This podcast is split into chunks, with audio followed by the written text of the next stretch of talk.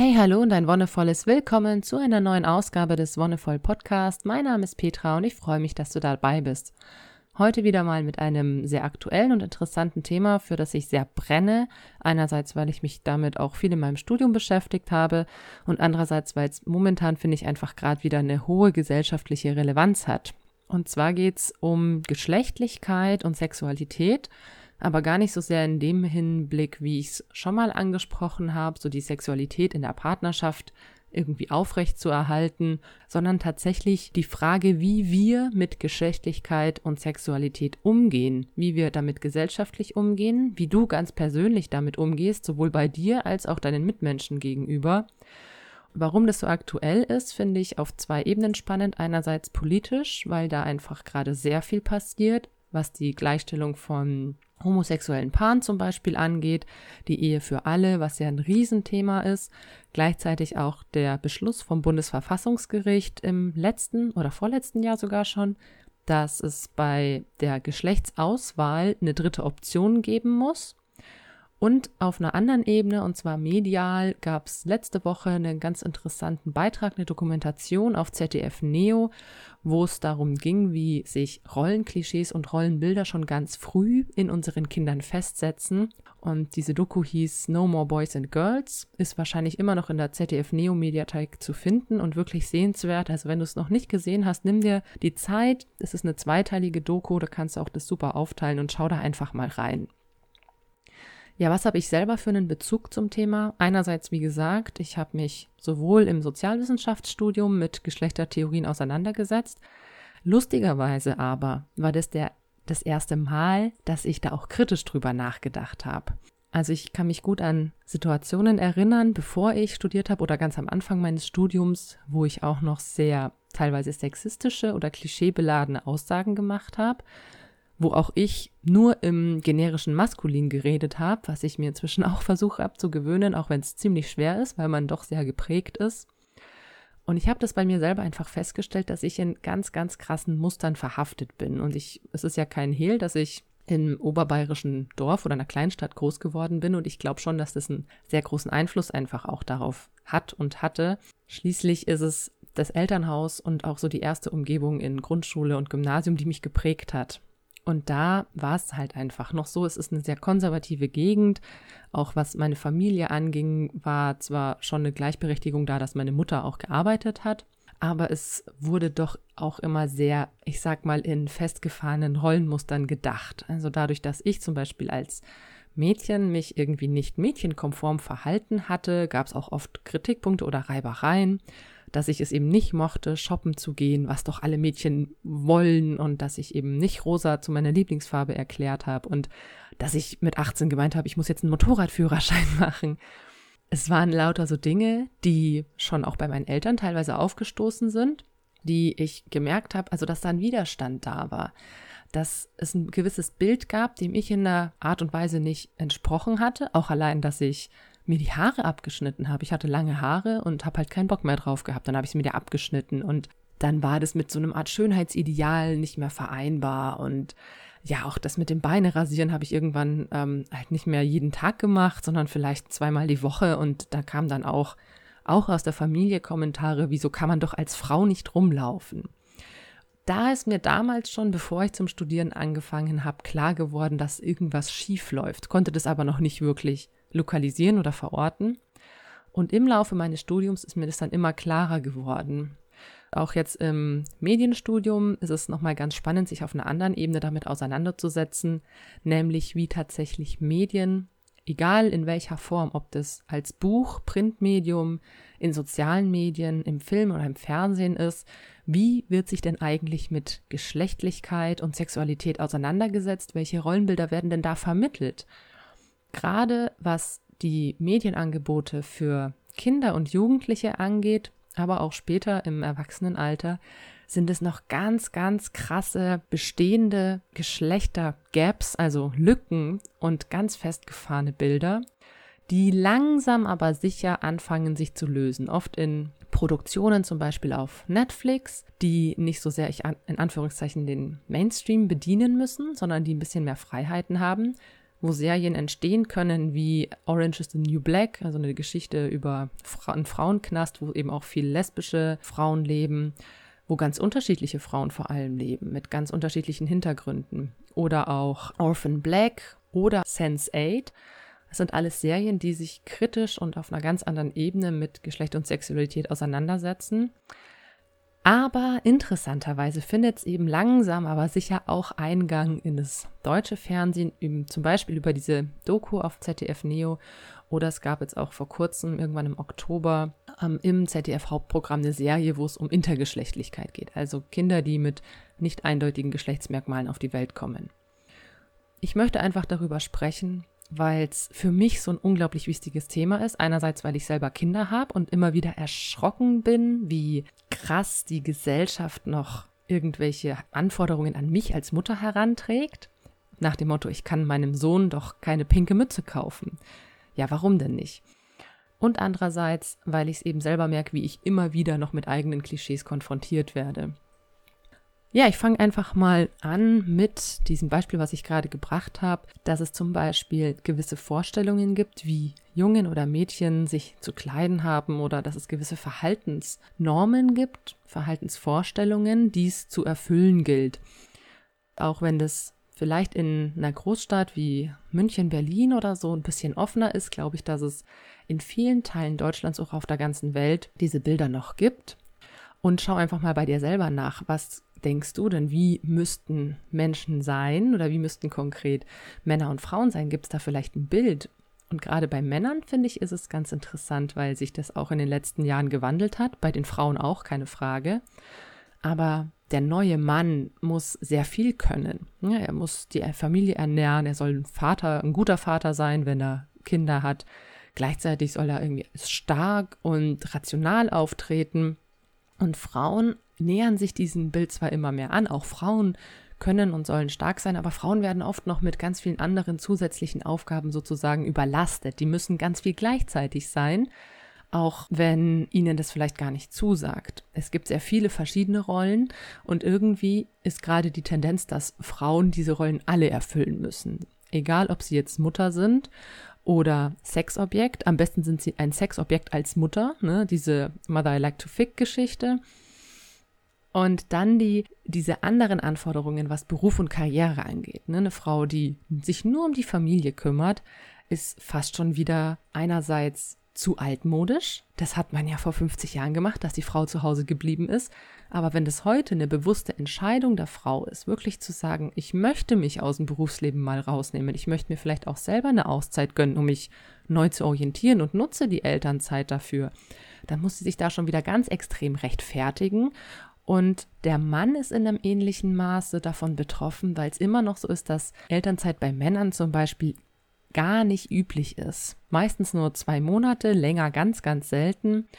Es gibt immer wieder Männer, die daraus ausbrechen, aber auch hier so eine Art Pflichtbewusstsein, die das vielleicht, dass das vielleicht verhindern kann oder dem im Weg steht, weil eben Männer damit konfrontiert sind, dass sie gebraucht werden. Deren Arbeit muss gemacht werden und die wird ja trotzdem gemacht. Da gibt es eine Elternzeitersatz und es wird ja weiterhin gemacht.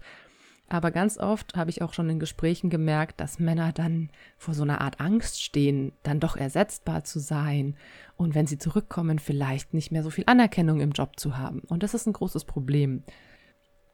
Okay, greifen wir nochmal ein Stück zurück. Wo kommen denn diese Rollenklischees eigentlich her? Es ist immer wieder erstaunlich, finde ich, dass es Zeiten gab, wo es mit diesem Kult um Junge und Mädchen weniger intensiv oder weniger krass war. Also ich habe jetzt auch viel mit Frauen, die so Ende der 50er geboren wurden, Anfang der 60er gesprochen, die gesagt haben, ja, damals war das total egal, ob du Junge oder Mädchen warst, weil Spielzeug gab es noch nicht so in dem Maßen wie heute. Du hast halt viel draußen gespielt und es war üblich, dass Jungen und Mädchen auch zusammenspielen und dann eben auch die gleichen Sachen haben. Und wenn man sich das heute anguckt, wenn du in Spielzeugwarenladen gehst oder auch in Klamottenladen für Kinder, es ist sofort klar, welche Sachen für Jungs sind und welche für Mädchen. Ich will jetzt gar nicht groß mit den Farben anfangen, das ist ja schon klar an sich, ne? Blau und grün und dunkel und eher erdig für Jungs und dann das pastellige, rosa, rot, gelb für Mädels. Aber welche Rollenbilder quasi schon im Spielzeug eingeschrieben sind. Die Technikaffinität von Jungs, ne, mit Lego-Technik und irgendwelchen Robotersachen oder wenn es ums Kreativwerden geht, mit Eisenbahnen zum selber bauen. Und bei Mädels ist dieses Technikaffine fast gar nicht vorhanden. Da geht es wirklich viel mehr zum Beispiel um Pflege, um Haushalt. Die Küchen, wenn es Küchen in einem Spielwarenladen gibt, stehen meistens auf der Mädelsseite und die Werkbänke meistens auf der Jungsseite. Genauso was andere Berufe angeht. Es wird schon sehr früh da geschlechtlich gearbeitet, dass Arztkittel oder sowas auch eher auf der Männer- oder Jungsseite hängen und dann die Prinzessinnenkleidchen auf der Mädelsseite. Und dann kann man natürlich sagen, ja, aber Prinzessinnenkleid, es ist ja auch klar, dass das bei den Mädels hängt. Nein, warum? Ich finde diese Unterteilung generell schwachsinnig. Dass man sich quasi schon vorher entscheidet, in welche Richtung man geht, sondern dass man es nicht einfach thematisch macht, ne? Als Thema Technik. Und danach kommt als Thema Burg, Prinzen, Prinzessinnen. Und das ist einfach alles zusammen an einem Ort dann. Ich finde es auch total Quatsch, wenn dann zum Beispiel von irgendwie Lego oder Duplo oder auch Playmobil-Sachen in doppelter Ausführung angeboten werden. Einmal die Burg mit den Rittern und den Kanonen und den Pferden und einmal die Burg mit den Prinzessinnen und mit dem schönen Garten und mit den Tüchern und du denkst dir nur so, what the fuck? Also denke ich mir zumindest. Warum gibt es in Läden zweimal die Kategorie Burg und Prinz und Prinzessinnen und Ritter auf verschiedenen Seiten des Ladens und warum packt man das nicht zusammen als Thema warum trennt man das so extrem? Und ich finde, da wird einfach klar, dass es wirklich eine Marketinggeschichte ist. Und ich merke das auch bei Bekannten, bei Freunden und im Umfeld immer mehr, dass wenn es einen Jungen gibt, also wenn Junge geboren wird, dann orientiert man sich tatsächlich so ein bisschen an, an dem, was vorgegeben wird, was es für Jungen gibt. Und dann wird ein Mädchen geboren und es gibt sehr viele Menschen und also schau mal in deinem Umfeld, wie das so ist, die dann komplett alle Sachen vom Jungen entweder verkaufen, wenn sie sagen, das ist jetzt jetzt gewesen mit der Familienplanung, oder erstmal beiseite stellen, irgendwo in Kisten packen, wenn sie noch weitere Kinder wollen. Falls noch mal ein Junge kommt, kann man es noch mal rausholen. Aber dass diese Sachen eben nicht fürs Mädchen sind. Und das finde ich richtig krass. Ich habe es einfach gemerkt, dass zum Beispiel meine Kinder sehr viel Erfahrungen durch verschiedenes Spielzeug oder durch verschiedene Angebote auch sammeln. Und da ist es total unerheblich, ob das ein Junge oder ein Mädchen ist. Das Geschlecht spielt keine Rolle. Jungs wollen genauso mal ein Kleid anziehen, wollen das ausprobieren. Jungs wollen genauso mit Puppen spielen. Die wollen das auch ausprobieren. Es ist was, was interessant ist. Mein Sohn setzt liebend gerne Krone auf. Auch gerne Feuerwehrhelm. Und ich versuche beides oder alles anzubieten, da nichts vorzugeben. Kinder entwickeln sich ja im Spiel. Spielen ist quasi ihre Arbeit, ihr täglich Brot. Im Spiel erfahren sie sich selbst und ihre Welt. Und wenn man schon mit Spielzeug schon, ich sag mal, von Geburt an gewisse Rollen und Normen vorgibt, dann ist es ganz klar, dass sich Kinder auch in die jeweilige Richtung entwickeln. Und es ist auch klar, dass wir Erwachsene da einen großen Beitrag leisten, denn meistens sind es ja wir, die, die das Spielzeug aussuchen. Oder wenn es Geschenke zur Geburt gibt, dann sucht es sich ja nicht das Kind selbst aus. Irgendwann sind Kinder groß genug, um sich selber was auszusuchen, aber meistens sind sie dann schon in einem Alter, dass sie schon sehr vorgeprägt sind. Also ich merke es jetzt, mein Sohn ist vier, der darf auch inzwischen selber aussuchen, also schon seit einem Jahr ungefähr. Und ich sage eben, okay, hey, wenn der jetzt irgendwie sagt, er will eine Puppe, dann kriegt er sie auch. Wenn er eben sagt, er möchte ein Auto mit Feuerwehrauto mit Schlauch und sonst was, okay, dann ist es was anderes, kann er von mir aus auch haben. Aber es ist wichtig, da eben keine Begrenzungen zu machen. Und die Begrenzungen kommen durch die Erwachsenen. Und es gibt da auch ganz interessante Verhaltensstudien von Erwachsenen, also wo Erwachsene studiert wurden, wie sie mit Kindern umgehen. Und da wurden einfach Kinder in gewisse Kleidung gepackt, egal ob jetzt Junge oder Mädchen, denen wurde ganz wild Jungen- oder Mädchenklamotten angezogen. Also, dass auch Mädels Jungsklamotten anhatten und Jungs Mädelsklamotten und man eben nicht mehr wusste, was was ist. Und diese Kinder waren so zwischen neun Monaten und eineinhalb. Und dann wurden die einfach von Erwachsenen bespaßt. Die sollten einfach mit denen spielen und so eine Viertelstunde, 20 Minuten sich mit denen beschäftigen. Und das Krasse war, dass die Impulse zum Spielen ja von den Erwachsenen kamen und ganz viele Erwachsene den Mädels oder den vermeintlichen Mädels besser gesagt dieses Plüschtierzeug hingereicht haben, die Puppen und so weiter, Zeug, was aus der Küche, also diese Küchenutensilien. Und den Jungs dann gleich die Autos, die Roboter, das technischere Spielzeug. Manche haben sogar auch ihr Handy ausgepackt und dann den Jungs gegeben. Von wegen, hier Technik und Fotos und keine Ahnung. Und es war da schon sehr klar, dass der Impuls eben von den Erwachsenen herauskommt, weil die eine gewisse Antizipation haben. Okay, das ist ein Mädchen, das braucht folgende Dinge oder interessiert sich für folgende Dinge. Was eben, wie gesagt, bei Kindern eigentlich totaler Quatsch ist, vor allem bei so Jungen. Und je früher man damit anfängt, das Spielzeug quasi zu vergeschlechtlichen, also mit einem bestimmten Geschlechterbild aufzuladen, setzt sich das auch ganz früh schon in den Köpfen von Jungs und Mädchen fest, wie Geschlecht funktioniert. Und dabei finde ich sehr problematisch, dass es auch heutzutage noch eben extrem in dieser Zweigeschlechtlichkeit hängt. Das Thema Zweigeschlechtlichkeit oder binäre Geschlechterordnung ist ein Thema an sich und dazu werde ich auf jeden Fall noch eine Off-Topic-Folge machen, denn das ist eine Konstruktion. Das ist de facto eine Konstruktion unserer Gesellschaft, die die Menschen in zwei Schubladen schieben möchte, männlich und weiblich. Und alles, was dazwischen ist oder was nicht in diese Schubladen passt, wurde bis vor kurzem passend gemacht. Also Menschen, die zum Beispiel eben mit nicht eindeutigen Geschlechtsteilen auf die Welt gekommen sind, wurden umoperiert und häufig dann zu Mädels, weil das einfacher ist. Es ist einfacher, eine Scheide und eine Vulva zu kreieren, quasi als einen Penis oder Hoden zu machen. Und das war tatsächlich noch bis, ich glaube, vor zehn Jahren üblich. Also, na, ist schon länger her. Anfang der 2000er gab es eben so Bestrebungen, dass das eben nicht mehr der Fall ist, weil das eben eine Kindesrechtsverletzung ist. Alles, was nicht männlich und weiblich ist, hat immer noch gesellschaftliche Probleme, wird auch immer noch diskriminiert. Auch das ist, finde ich, ein Problem, wo wir uns alle mal an die eigene Nase fassen müssen. Wo merken wir, dass wir irritiert sind, wenn wir eine Person eben nicht eindeutig in die Kategorien männlich oder weiblich stecken können. Na, du gehst durch die Straßen, siehst tausend Menschen und eine Person fällt dir auf. Und warum? Weil du dir nicht sicher bist. Weil du dir denkst, hm, was ist denn das jetzt für eine oder für einer? Und es zeigt eigentlich, wie viel Sicherheit uns diese Kategorien geben. Und es zeigt, finde ich, auch ein bisschen, dass wir momentan in einer Gesellschaft leben, die im Umbruch ist, wo es viele andere Unsicherheiten gibt, ne? also sei es eine wirtschaftliche Unsicherheit oder auch soziale Unsicherheit und wir wieder Kategorien brauchen, die uns Sicherheit geben. Und deswegen glaube ich, ist auch dieses frühe Vergeschlechtlichen der Kinder schon so extrem, dass wir wieder versuchen, diese ursprünglichen sicheren Kategorien von Mann und Frau wieder groß zu machen, weil die uns Sicherheit geben. Aber das ist Quatsch. Das ist totaler Quatsch. Und auch diese dritte Option, die es jetzt vom Bundesverfassungsgericht gibt, ist eigentlich auch totaler Quatsch. Denn Geschlecht ist Vielfalt. Geschlecht heißt, dass ich so lebe, wie ich leben möchte.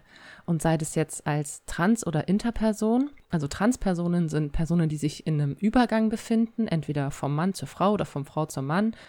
Und Interpersonen sind dann Menschen, die eben zwischen den Geschlechtern sind, eben entweder nicht eindeutig zuordnenbar sind und es kann eben nicht nur am Geschlechtsteil liegen, sondern Geschlecht ist ja auch was, was konstruiert ist auf einer biologischen Ebene, dass wir das Merkmal Penis und Vulva jeweils als männlich und weiblich deklarieren, ist eine Konstruktion von uns Menschen.